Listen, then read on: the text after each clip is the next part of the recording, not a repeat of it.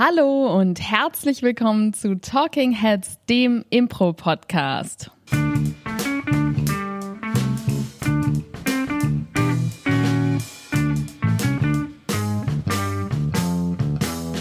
Und an meiner Seite ist hier heute wieder der ein bisschen angespannte, aber auch sehr, sehr vorfreudige Paul Ziemer. Hallo. Ja, es ist eine angespannte Situation. Vor mir ist ein Mikrofon und das nimmt aktuell alles auf, was ich sage, ungefiltert und ungeschnitten. Und dabei schaut mich fordernd, aber auch nett Claudia Behlendorf an. Hallo, schön, dass du da bist. Ja, ich dachte, du bist ja ein bisschen angespannt wegen der Werkschau, die wir jetzt gleich spielen. Ach so, nee, nee, nee. Das ist easy. Ja. Außerdem spielen wir die ja gar nicht. Ja, weil du moderierst. Wir sind ja immer entspannt bei Werkschauen. Das haben wir ja auch schon in diesem Podcast ausgebreitet. Du musst schon immer so die Ironie entlarven. Das macht mich immer ganz nervös, wenn du irgendwas ironisch sagst, aber dann das nicht nochmal sagst, dass es ironisch war. Überträgt sich das nicht über dieses Mikrofon? Nein. Also es war ironisch gerade. Ach, unsere HörerInnen kennen uns doch inzwischen sehr gut. Hm. Ja, und äh, wir freuen uns sehr auf diese Show. Es sind auch ähm, fast 100 Tickets gerade verkauft schon für die Werkschau, was natürlich total nice ist für unsere KursteilnehmerInnen. Mit verkauft meinen wir kostenlos reserviert. Das stimmt. Unsere Werkschauen sind ja immer kostenlos, also gebucht. Aber trotzdem ist es wunderschön, dass wir ähm, so viele ZuschauerInnen haben. Und ähm, das ist aber nicht immer so. Manchmal sind das auch echt wenig. Und genau darum geht es heute in der Folge. Wenig ZuschauerInnen. Ja, wir ähm, bleiben positiv. Nachdem wir in der letzten Woche über unsere schlechten Shows gesprochen haben, sprechen wir heute darüber, dass wir äh, über unsere Shows mit wenig Zuschauerinnen und nächste Woche sprechen wir dann über Aufhören mit Impro oder so. Ihr seht, Staffel 2 fängt direkt mit einem emotionalen Hoch an. Nee, aber tatsächlich ähm, können wir ja jetzt auch mal direkte Einblicke in unsere äh, Psyche aktuell geben, weil es ist mhm. ja so, mhm. dass wir gerade zwar angespannt sind wegen dieser Werkschau, aber eigentlich ist alles easy und das ist so diese normale Anspannung vor so einer Show. Seit etwa drei Wochen ja. rotieren wir aber ohne Ende, weil wir haben demnächst eine Show im Unterhaus, Buzz, oder wie die Leute im Unterhaus sie nennen, Butz, ähm, wo wir 34. enorm wenig Tickets verkauft haben. Für. Ja. 34 Plätze auf 220? Sind es inzwischen 34? Ja, mein letzter Stand waren 14. Paul, ich, ach so, okay. Also ich aktualisiere täglich diesen Saalplan. Also ich würde sogar sagen zweimal täglich, ehrlich gesagt. also wenn du jemals wissen möchtest, wie viele Tickets es sind. Ja, es sind, äh, es sind 34 aktuell. Wobei auch da eine Dunkelziffer ist. Ich glaube, wir sind tatsächlich bei weniger als 34. Nee, ich habe die schon abgezogen. Also wenn ah, das ja. so geblieben ist. Okay. Egal, wir verlieren uns gerade in Details. Was ich sagen möchte, ist 34 Tickets von 220, glaube ich, Sitzplätzen in diesem großen Haus. Viel zu wenig. Viel zu wenig. Leute gehen nicht ins Theater. Also man muss ein bisschen zu unserem Schutz sagen, es geht nicht nur uns so. Generell verkauft das Unterhaus gerade wenig Tickets, weil ihr alle nicht ins Theater geht ihr da draußen. Ja, wir, wir fangen direkt auch positiv auch euch gegenüber an. Nein, das stimmt wahrscheinlich auch gar nicht, ja. weil unsere HörerInnen sind wahrscheinlich genau die Leute, die ins Theater gehen. Ich Aber auch. Ähm, die große Masse an, an Publikum tut sich zurzeit echt noch schwer.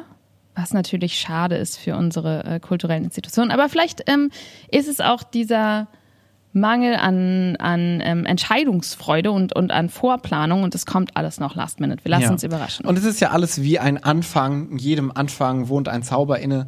Und äh, wir sind ja jetzt gerade irgendwie wieder so am Anfang. Ne? Es war so eingefroren, so anderthalb Jahre so diese Kulturlandschaft und jetzt geht es so langsam wieder los. Und dementsprechend ist es halt auch wie bei den ersten Shows, weil wir hatten damals, als die Affirmative bzw. die Schlaraffen ihre ersten Shows hatten, auch immer relativ wenig Publikum. Und ähm, ich weiß, dass du auch große Erfahrung hast, ja. vor geringem Publikum zu spielen mit einem anderen Ensemble. Ja, ich bin wirklich, und deswegen habe ich auch das Thema vorgeschlagen, ich bin die absolute Expertin für, ich spiele vor wirklich wenig Menschen und damit wir jetzt auch einfach mal so eine Zahl haben, meine ich fünf. Ja. Fünf Menschen im Publikum, fünf Menschen auf der Bühne. Denn ich habe ähm, mit den Schwarzen Oliven, das ist ein Ensemble hier aus Mainz und Wiesbaden, einmal im Monat im Kulturpalast in Wiesbaden eine wunderschöne Bühne, wunderschöne Location, perfekt geeignet für Impro gespielt und es waren jedes Mal viel, viel, viel zu wenig Menschen für die Sitzplätze. Also da passen so 90 rein und da waren halt häufig auch mal wirklich fünf. Ja, ich finde, was du gerade angesprochen hast, das sollten wir vielleicht zu, zu Beginn jetzt schon mal definieren, weil 34 klingt ja erstmal gar nicht schlecht, wenn wir jetzt gerade von der Bassshow gesprochen haben, mhm. im Unterhaus. Butz. Von Butz. ähm, 34 klingt natürlich erstmal nicht schlecht. Wenig Publikum ist natürlich einmal absolut gesehen, kann ja. man wenig Publikum haben. Das ist dann wirklich so fünf Leute, zehn Leute. Alles, was so in diesem Rahmen ist, alles, was noch nicht ähm, zweizifferig ausgesprochen werden kann. Ab 13 ist es viel, absolut gesehen. Nee, das äh, würde ich zurückziehen, diese Definition. Aber ihr wisst, was ich meine. Ja. Du weißt, was ich meine. Und dann gibt es natürlich du auch. Du könntest sie auch mit Namen sich vorstellen lassen und könntest es dir merken. Genau. Ähm, und dann gibt es natürlich relativ wenig Publikum. Also einmal absolut, und dann in Relation zum Raum zum Beispiel. Wenn du einen Saal hast, der 1000 Leute fasst und in diesem Saal sind nur 100 Leute, ist es natürlich immer noch auch wenig Publikum. Wenn bei einem Rammstein-Konzert in der Commerzbank Arena in Frankfurt 300 Leute sind, fühlt sich das nach enorm wenig Publikum an, yeah. auch wenn es absolut gesehen gar nicht so wenig Leute sind. Ja, und worüber sprechen wir heute? Wir sprechen heute vor allen Dingen über absolut wenig Publikum absolut wenig Publikum. ähm, wobei man äh, vieles davon auch auf relatives Publikum nochmal übertragen kann. Ja, denn bei relativ wenig Publikum, ähm, und das ist vielleicht der erste Punkt, den wir ansprechen, ist, was kann man denn oder wie geht man denn vor der Show damit um? Ja. Ne? Ich würde sagen, wir sprechen einmal kurz darüber, was machen wir, was gibt es an Entscheidungen oder Drehschrauben, die man vor der Show bedienen kann oder treffen kann und dann, was macht man während der Show? Genau, also wir haben die Situation, es ist wenig Publikum da. Wir sprechen jetzt nicht darüber, wie bekommst du mehr Publikum da rein, sondern wir haben jetzt diese Situation, wenig Publikum ist da, wie kann ich das Beste aus der Show machen? Genau. Und ähm, bei relativ wenig Publikum ist auf jeden Fall mal die Entscheidung Nummer eins, es versuchen, sich nicht nach wenig anfühlen zu lassen für die ZuschauerInnen. Ist, ich, ich würde tatsächlich sagen, die allererste Entscheidung, bevor wir das haben, ist ja oder nein findet die Show statt oder findet die Show nicht statt, ist letztendlich ja die allererste Entscheidung, die wir treffen müssen. Ja, bei absolutem Publikum. Bei absolutem Publikum. Deswegen wollte ich gerade noch kurz sagen zu relativem ah, Publikum. Okay. Ähm, wenn es, wenn es eben 34 Leute ja. sind in einem 200 äh, Menschen Saal, dann versuche ich auf jeden Fall den Raum so klein wie möglich zu machen. Das heißt, die Stühle zusammenzustellen. Ich versuche wirklich, wenn das geht, physisch den Raum zu begrenzen. Genau. Manchmal kann man ja zum Beispiel auch was abteilen oder abhängen oder man kann umziehen einen kleineren Raum ähm, so dass es sich einfach für die Leute nicht mehr so schlimm anfühlt. Oder was heißt schlimm? Also meistens fühlt es sich für die ja eh nicht so schlimm an. Aber so, dass bei 34 Leute in einem kleinen Raum ist auch schon wieder völlig okay als Publikum. Ja, weil bei relativem Publikum bemisst du die Anzahl des Publikums nicht an den vollen Plätzen, sondern an den leeren Plätzen, ja. die du siehst. Und je weniger leere Plätze du siehst, desto voller fühlt es sich an. Total. Und deswegen würde ich auch immer, und das machen wir auch als Grundsatz, immer sagen, Stühle dazustellen, ja. statt Stühle wegräumen. Ja. Immer lieber so wenig Stühle wie möglich da haben, die, und das ist auch wichtig, so eng beieinander sind wie möglich und nicht etwa, da hat man nämlich manchmal den Impuls, dass man sagt, okay, wir haben Raum viel, jetzt versuchen wir die irgendwie so in die Breite, na gut, das ist manchmal auch pandemiebedingt vorgegeben, ja. aber jetzt mal wird ja gerade auch alles gelockert unter 2G-Bedingungen, ähm, ich versuche sozusagen möglichst viel im Raum zu nutzen, damit das voller aussieht. Das funktioniert nicht, sondern die Menschen müssen so eng wie möglich zusammen, damit sich die Stimmung und die Emotionen übertragen können. Das natürlich auch bei absolut wenigen Publikum. Aber das ist sowas, damit kann man tatsächlich so eine, okay, ich habe jetzt hier nur 50 von 200 Plätzen verkauft, Situation noch ziemlich gut retten. Ja. Aber jetzt zurück zu dem natürlich super wichtigen Punkt, den du gerade genannt hast. Sagen wir mal, wir haben wirklich, es ist absehbar oder wir gucken so raus und wir sehen, shit, da sind sechs Leute. Ja, machen wir das dann trotzdem? Ah, das ist so eine Frage, die so super schwierig zu beantworten ist, weil in der ideellen Welt sagst du, ja, egal, ich spiele auch für einen Menschen eine Show. Ich weiß, dass wir bei der Affirmative mal die Faustregel hatten, wenn mehr Leute auf der Bühne stehen als im Publikum, dann ist die Show ähm, abgesagt, dann spielen wir die nicht. Ähm, finde ich so als äh, Re Regel ganz, ganz gut, weil es fühlt sich irgendwie weird an, wenn du mit so zehn Leuten oder mit sechs Leuten eine Person bespielst. Grundsätzlich würde ich aber sagen, eigentlich sollte man jede Show spielen. Ja. Und ich habe das tatsächlich inzwischen meine Einstellung geändert dazu. Also ich, ich habe das früher auch immer so gesagt und wir haben es ja auch so gemacht. Aber ähm, heute bin ich der Überzeugung, wenn jemand kommt und der ist von zu Hause aus losgefahren, der hat vielleicht irgendwie Bus und Straßenbahn genommen und sich ein Ticket gekauft und sich was angezogen, statt auf dem Sofa sitzen zu bleiben, dann hat er es auch verdient, dass eine Show für ihn gespielt wird. Ja. Und was ich nämlich gerade gesagt habe, ist dieses Gefühl von, es ist irgendwie schlimm, dass da so wenig Leute sind, ist häufig bei den Leuten, die dort sind, gar nicht so vorhanden wie bei den SpielerInnen. Weil erstens sieht man eh nicht, was hinter einem ist. Und wenn, dann setze ich mich schon dahin und erwarte dann wenigstens, dass die sich jetzt Mühe geben oder dass da zumindest irgendwas passiert. Und es hat natürlich auch so ein bisschen was von, oh cool, jetzt kriege ich auch ein bisschen eine exklusive Show. Ja. Stimmt, werden wir auch gleich nochmal drauf eingehen. Was ich so ein bisschen immer das Gefühl habe, wenn ich selber bei einer Impro-Theatershow bin und wenig Publikum dabei ist, habe ich immer das Gefühl, dass mehr Verantwortung auf mir als Zuschauerin lastet, weil Impro-Theater natürlich so was Interaktives ist. Das heißt, natürlich kannst du auch während der Show vieles machen, was das für diesen Publikumsteil, ähm, der gering ist, ähm, deutlich entspannter machen, wenn wir gleich noch drauf eingehen. Ähm, aber wir haben jetzt erstmal festgehalten, egal wie viele Leute da sind, bei keinen Leuten macht es natürlich keinen Sinn, dann machst du eine Probe draus. Aber wenn ein, ein Mensch im Publikum ist, du spielst trotzdem für diesen Menschen, sofern das natürlich auch von der Location okay ist. Weil es gibt ja manchmal auch Locations, die sagen so, ey, dafür bezahle ich jetzt nicht meinen Techniker, mm. dafür bezahle ich jetzt nicht die Unkosten, die wir jetzt haben mit Licht, ja, Strom, Hitze, so. Das heißt, manchmal bist du dann natürlich auch abhängig von äußeren Faktoren. Ja. Aber wenn du es nicht bist, würde ich sagen, ey, spiel immer weil jede abgesagte Show ist eine abgesagte Show und dann hast du natürlich wieder, wenn du als, wenn du dieser eine, eine Zuschauer bist, der hingekommen ist, dann wird die Show abgesagt, dann überlegst du dir dreimal, ob du zur nächsten Show gehst, weil du überlegst, na, vielleicht wird die ja wieder abgesagt. So, und wenn du die Shows absagst, und das es ist genauso wie mit Verabredungen. Wenn du eine Verabredung absagst oder wenn du in einer Gruppe bist und dann sagen Leute random ab, dann kriegst du nie eine Routine rein in ja. so Veranstaltungen und eine Routine und vor allen Dingen auch ein kontinuierliches, gutes Programm ist das, was am meisten Publikum zieht. Total. Und wie willst du das aufbauen, wenn du direkt am Anfang in Anführungsstrichen aufgibst? Ja.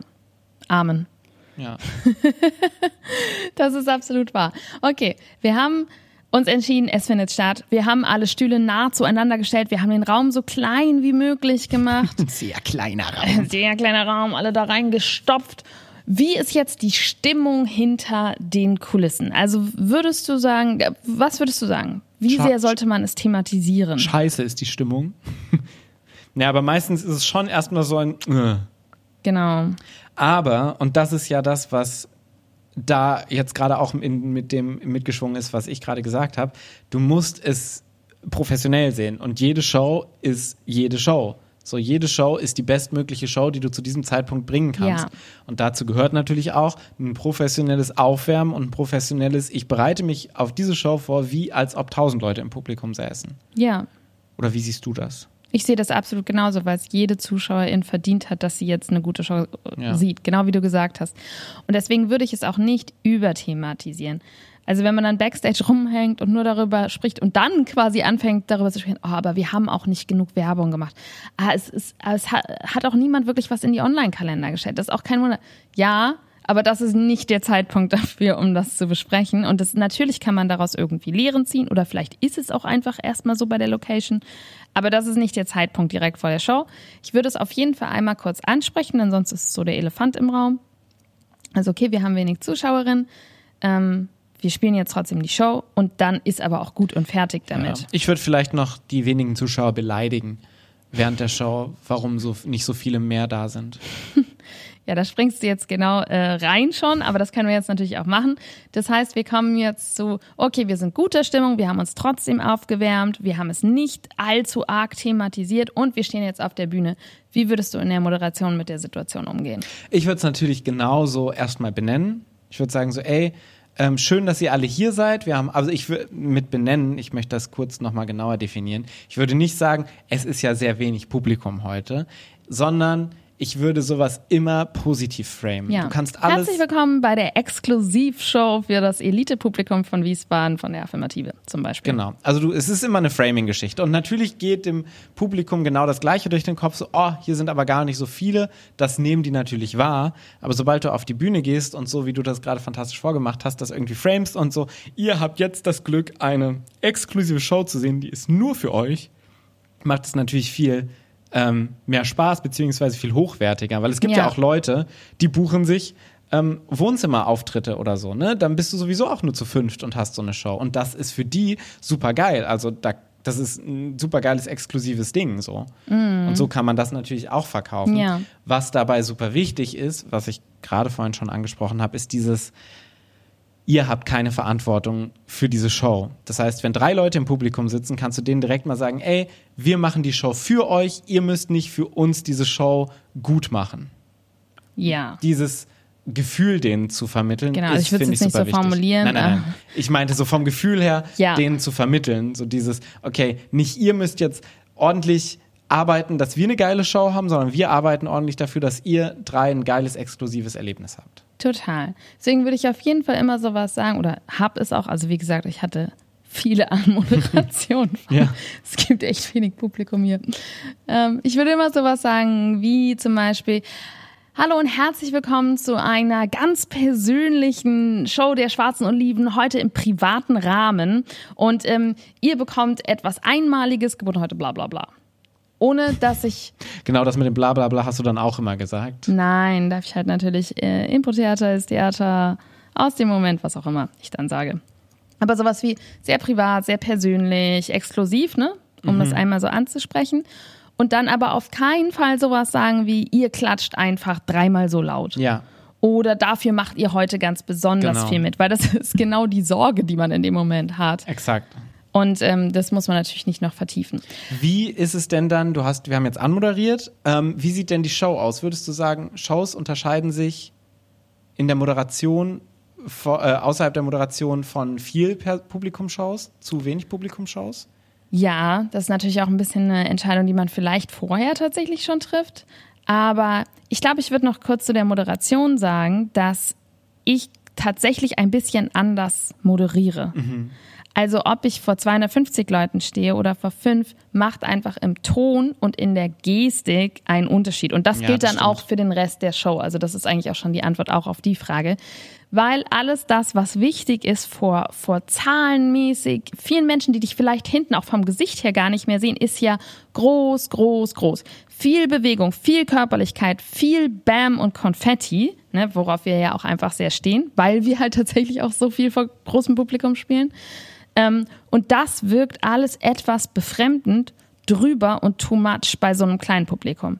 Damit sage ich jetzt nicht, Spiel super langweilig und irgendwie nicht mehr körperlich und nicht singen, das auf keinen Fall.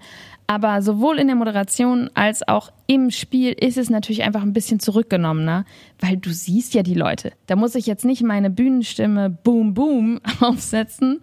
Hallo und herzlich willkommen zu einem Spektakel der Extraklasse. Und ne, das, da würde ich mir sehr komisch Ich weiß nicht, ich finde, das kann man glaube ich sogar machen, so in dem Moment. Mit so einem Augenzwinkern. Wenn mit einem Augenzwinkern machst, genau, ja. das ist natürlich noch eine andere Möglichkeit, aber auf keinen Fall ernst genommen meinen Moderationsstil von 300 Leute Open Air ja. eins zu eins übertragen auf fünf Menschen sitzen vor mir, die ich halt im Zweifel wirklich auch noch irgendwie kenne, weil wahrscheinlich ja. sind die auch irgendwie dahin gekommen durch jemand. Und das gilt dann für mich tatsächlich auch für das, was wir spielen. Ja. Es wird natürlich alles so ein bisschen in Anführungsstrichen intimer, ne? Genau. Du hast auch viel mehr, und das ist ja dann auch was Schönes an so einer Show. Ähm, wir kennen das alle vom Inspirationen einholen. Du sagst so, äh, ich möchte jetzt mal was von euch da hinten hören bei sechs Leuten ist das nicht so sinnig. Also klar, auch wieder mit dem Augenzwinkern kann man das schon machen. Aber was du ja zum Beispiel super viel machst in dem Moment, wo du auch ähm, Meisterin drin bist, ist tatsächlich ja ins Publikum gehen, mit den Leuten ein kurzes Gespräch anfangen und daraus Inspirationen rauszuholen. Das heißt, nicht ein, wir sind hier auf der Bühne und ihr schmeißt uns die Inspiration auf die Bühne, sondern ich komme runter zu euch und ihr gebt mir die Inspiration quasi in die Hand. Ja. Ja.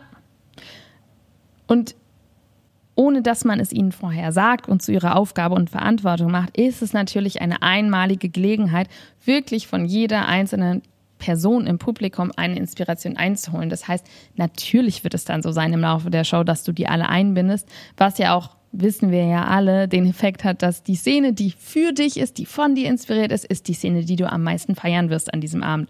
Und das ist natürlich auch einfach eine Gelegenheit, wenn du sagst, oh, hier sind acht Leute, ich kann es schaffen in dieser Show, dass ich jeder dieser Personen eine Szene schenke. Ja. Und die rausgehen mit einem Gefühl von, oh, das war so großartig, dieser Song, der über meinen Ausbildungsabbruch gesungen wurde, den werde ich halt so schnell nicht vergessen. Und ja. das kannst du ja sonst gar nicht leisten. Also das ist auf jeden Fall ein Vorteil von diesen wenig Menschen-Shows. Und wie cool ist das für eine Person, wenn die im Publikum ist und eine Show hat, die nur auf ihr basiert? So, ich glaube, das ist schon ein cooles Gefühl. Ja, auf jeden Fall.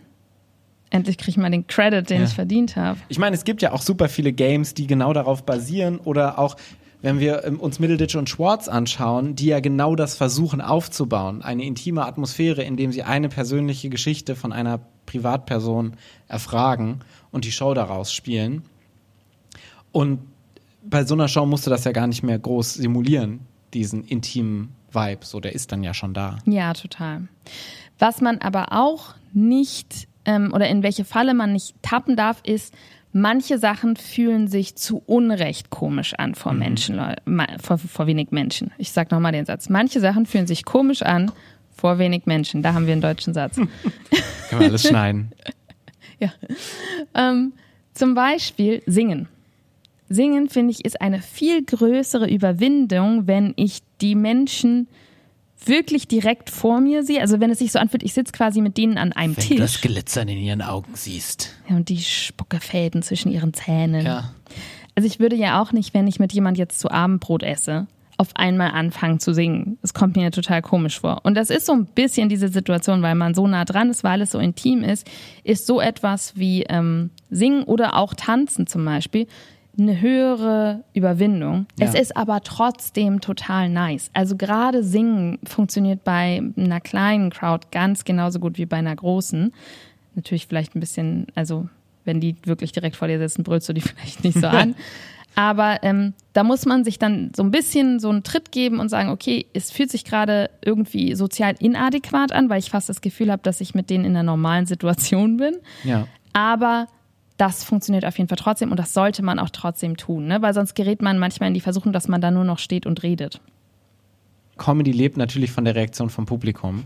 Und wenn du 100 Leute im Publikum hast, die über deine Witze lachen, kommst du halt viel schneller in so ein Flow-Erlebnis rein, mhm. als wenn du so sechs Leute hast, die eher schmunzeln als lachen. Weil man kennt das ja von sich selber. Man lacht mehr, wenn mehr Leute um einen rum lachen, als wenn weniger Leute lachen. Ja.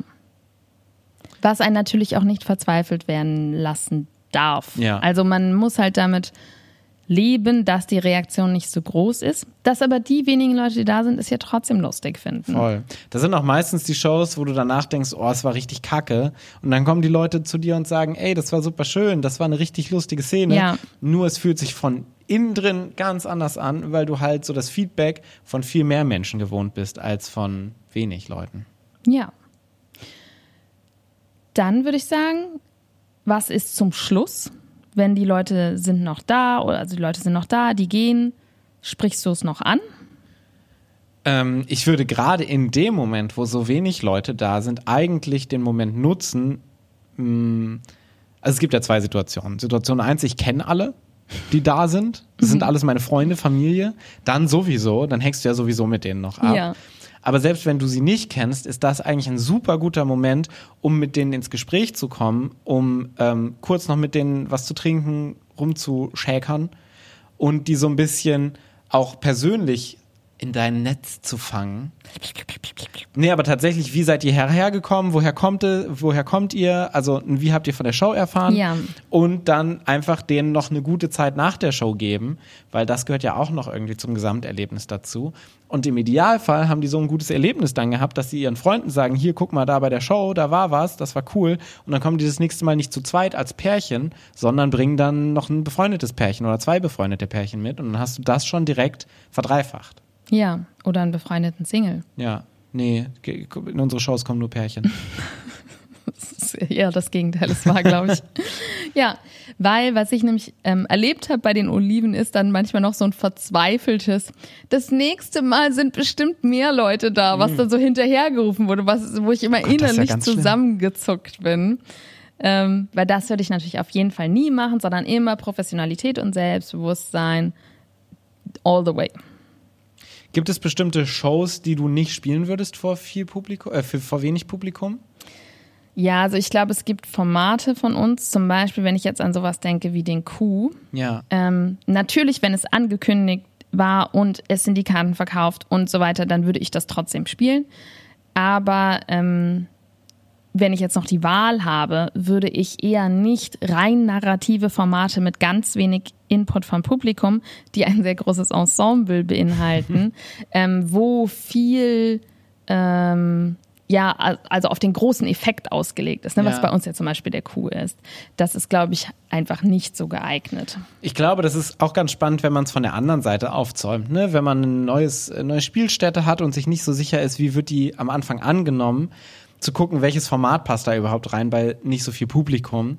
Vielleicht ist dann auch sowas wie ein Match oder ein Maestro jetzt nicht die beste Wahl, weil die bauen natürlich auch enorm viel auf diesem Publikums-Hype-Moment auf. Ja. Das heißt, gerade sowas wie eine klassische Games-Show mit so ein bisschen Halblangformen zwischendrin, wo das Publikum super viel mit einflussen kann, ist, glaube ich, für eine Location, die man neu bespielen möchte, wo man das Gefühl hat, mh, hm, da kommen eher wenig Leute hin, eigentlich eher die bessere Wahl. Ja.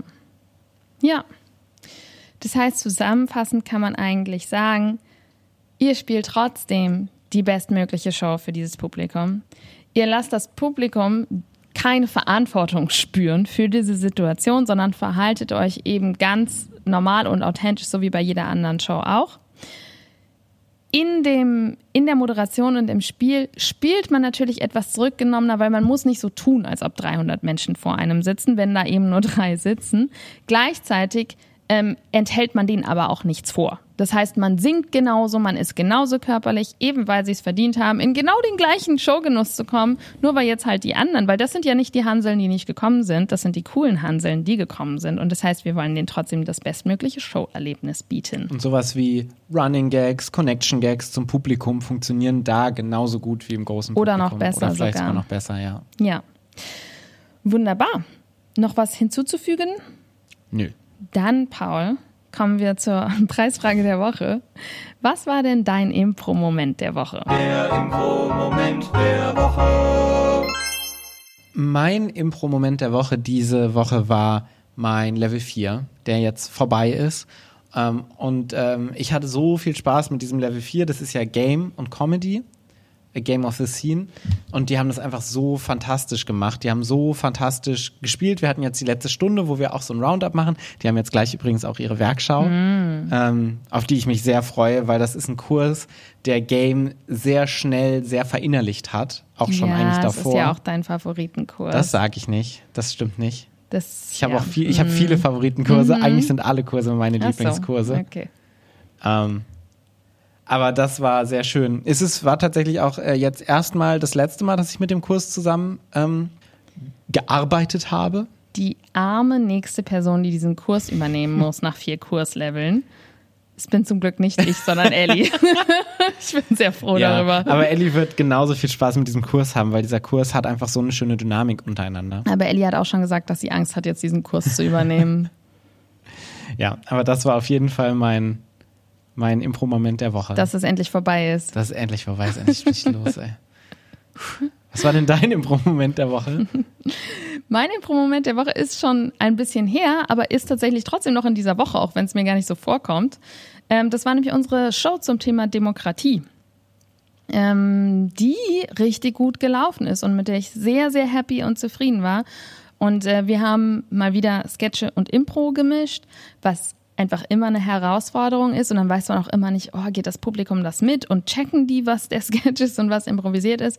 Haben wir aber jetzt wieder gemerkt, ist überhaupt kein Problem. Es ist einfach komplett glasklar, was ein geskripteter Sketch ist und was eine improvisierte Szene ist. Das, äh, die ZuschauerInnen haben da nicht eine Sekunde Zweifel daran, was was ist. Und es ähm, bringt einfach ganz ähm, eine ganz unterschiedliche Energie in die Show jeweils, die ich sehr gerne mag. Also Die Sketche waren, würde ich sagen, gut. Solide. Ja, ich glaube, sie war ein bisschen mehr als solide. Es waren nicht unsere krassesten Sketche, das wussten wir auch vorher schon. Das ist halt, ne, ist so dieses Thema. Wir haben die dafür geschrieben, wir haben die ziemlich schnell geschrieben. Aber sie waren gut und sie haben auch tatsächlich genauso funktioniert, wie wir es uns vorgestellt haben. Und äh, die Lacher kamen genau an den Stellen, was ich super befriedigend finde. Voll. Also wenn man so schreibt und man probt, aber du hast ja nicht das Publikum dabei. Und dann merkst du im Nachhinein, wow, okay, wir konnten das richtig gut einschätzen, was funktioniert und was nicht. Und ähm, das ist einfach was man, was man bei Impro ja sonst einfach nicht hat, ne, diesen Effekt. Und deswegen war das wieder eine besondere Show, die ich, ähm, die ich sehr genossen habe. Ich und auch. unsere Pläne sind ja auch, dass wir Mehr Sketche machen. ja und sie auch auf die Bühne bringen. Ne? Ja, aber das sagen wir, glaube ich, auch schon seit anderthalb Jahren, seitdem wir diesen Aber Podcast jetzt ist es gestartet konkret haben. geworden, weil eine unserer Spielstätten, eine unserer ganz alten Spielstätten, in der wir übrigens auch manchmal wenig Publikum hatten, Das stimmt. äh, macht jetzt wieder auf und das ist eine gute Gelegenheit, um dort eine Sketchshow zu spielen. Wahrscheinlich. Wir Ja, wollen noch nicht zu viel versprechen. Vielen Dank, Paul, Danke, für deinen Claudia. Input. Und äh, vielen Dank dir da draußen, dass du zugehört hast. Und wenn du jetzt das Gefühl hast, oh, die Armen, die haben offensichtlich schlechte Shows, die haben offensichtlich wenig ZuschauerInnen, vielleicht können die mal ähm, so ein bisschen einen Push, einen Promo-Push gebrauchen, dann geh doch einfach mal auf Google und wenn du eine Gmail-Adresse hast, hast du schon ein Google-Konto. Wenn du es nicht hast, sind das nur ein ganz paar Klicks, um eins anzulegen. Und gib uns eine Rezension für Talking Heads, für den Impro-Podcast, natürlich am allerliebsten mit fünf Sternen. Da erfreust du unser Herz für den ganzen Rest der Impro-Woche. Das kannst du auch auf iTunes machen, du kannst uns auch auf Spotify folgen oder auf Patreon kannst du uns auch folgen. Und für, ich glaube, drei Euro, Zwei Euro. zwei Euro Plus Umsatzsteuer. Du, plus Umsatzsteuer bekommst du diese Folge sogar schon drei Tage vorher, nämlich am Freitag anstatt am Montag. Also nicht diese, weil die hast du ja jetzt schon bekommen, ähm, aber die nächste dann. Ja.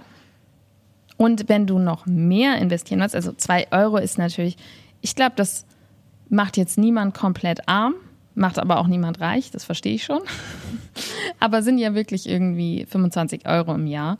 Aber du kannst natürlich auch gerne mehr investieren regelmäßig und dann gibt's auch ziemlich viele Goodies. Also zum Beispiel ein Patreon-Exklusiv-Workshop, der jetzt auch wahrscheinlich im Dezember stattfinden wird. Es gibt Goodie Bags, es gibt Freitickets, gibt alles Mögliche. Also schaut da mal rein, Patreon, patreon.com. Werbeblock zu Ende. Macht es gut, bis zum nächsten Mal und nächstes Mal sind ein bisschen mehr Zuhörer, ne?